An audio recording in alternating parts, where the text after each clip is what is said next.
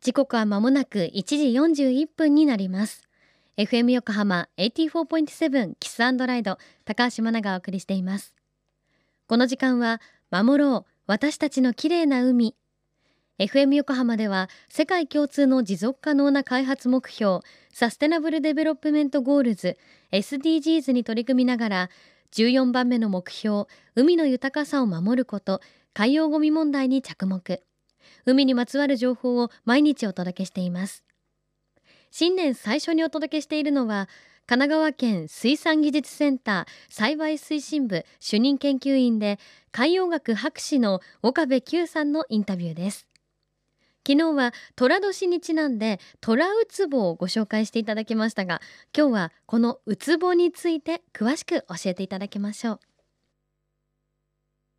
こんにちは。神奈川県水産技術センター栽培推進部の岡部と申します。よろしくお願いいたします。えーと、ウツボという魚の仲間はですね見た目すごく怖く見えるんですけど私がこう海で出会う時の印象としてはね非常に臆病ですね。穴の中にいますしあの口を開けてこうこっちを見られるとちょっとギョッとしてしまうっていうところがあると思うんですが、えー、怖い魚ではありませんで例えばその住んでる穴に手を突っ込むとかね人間側がこう乱暴にこう接しようとするとやはり攻撃されることはあると思いますが私は怖いと感じたことはほとんどないです。トラウツボは本当に鋭い歯をしてますがウツボはそこまで鋭くはないです。で出会った時の恐怖っていうのも私は私はですけどねあの感じないですね。ウツボは世界でま200種、え、日本でも60種程度が知られておりましてその中にはやっぱり歯の鋭いやつで鋭くないやついろいろいますよね。体の大きさも本当に数十センチから3メートルを超えるような、まあ、バラエティーに富んだ仲間だと思っていただければ。えーと、日本で知られているウツボの中で大きいものというとオナガウツボというのが、まあ、体長3メートルになるって言われているウツボがいます。ただ神奈川県の沿岸では見られる機会はないと思いますね、えー、もっと南の海の魚だと思っていただければと思います。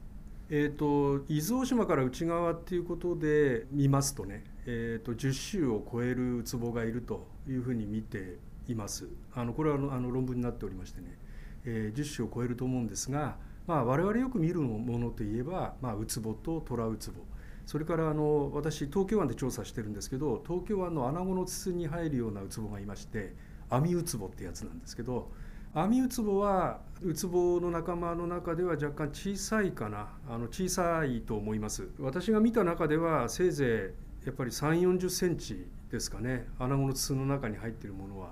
まあ、この3つぐらいを押さえておけば神奈川県の海で見られる、まあ、ウツボは抑えられるんじゃないでしょうかね。あのウツボの仲間はウナギ目と言いまして、まあ、ウナギの仲間なんですね。でウナギの仲間っていうのは昔無足類って言われてましてね。無足類っていうのは足がない。で一般的に魚っていうのはお腹側にこう左右一対のヒレがありますね。腹びれっていうんですけどこれをまあ足に例えたんですね。でこれがないので無足類というふうに言われてたんだと思います。でもう一つ言うとうなぎには胸びれはあるんですね。胸びれっていう左右一対のまあヒレはあるんですがウツボにはこれもないんですね。ですから本当にまあヘビみたい。エラ穴は開いてるんですけど胸びれもないので本当にヘビみたいには見えますね。うなぎの仲間だということです。泳ぎ方ですか。体をくねらせてね早く泳ぐ時は体をこうくねらせて泳ぎますけど普通の魚のように大きな尾びれがあるわけではなくてね体全体を使って体をくねらせてね泳ぐっていうイメージですね、うん、あの沿岸の膝ぐらいの深さから、まあ、数十メートルぐらいまでの岩場岩礁域に住んでおりまして岩穴とかねえ岩の隙間そういったところに、ま、隠れるように住んでることが多いです。で、え、そこへタコなんかに出くわしますとね非常にこう強烈に襲いかかって体をくねらせて足をもいで食べるとかそういったところが、まあ、海のギャングとあの言われてしまうゆえんなのかもしれないですね。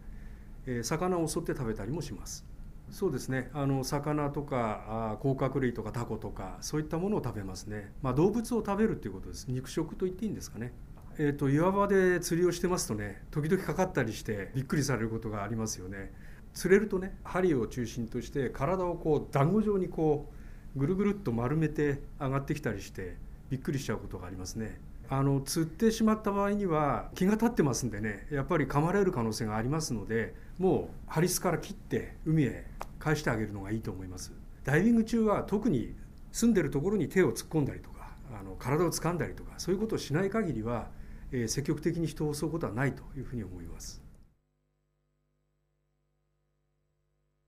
神奈川県水産技術センター岡部さんありがとうございました。ウツボリスナーの皆さんの中でも釣りで釣ってしまったことがあるっていう方もいらっしゃるかもしれないですね私はよく無人島企画のテレビ番組なんかでこう森で狙われるウツボを見るんですけれども確かにずっと隠れていてあ臆病なんだなとも思うんですけどまあこのウツボ形を聞くとあと顔を想像するとやっぱり怖くってこうギャップがある生き物の一人ですよね。今日の岡部さんのインタビューは FM 横浜特設サイト海を守ろうから聞くことができます。ぜひチェックしてみてください。FM 横浜では海岸に流れ着いたゴミなどを回収し海をきれいにしていくために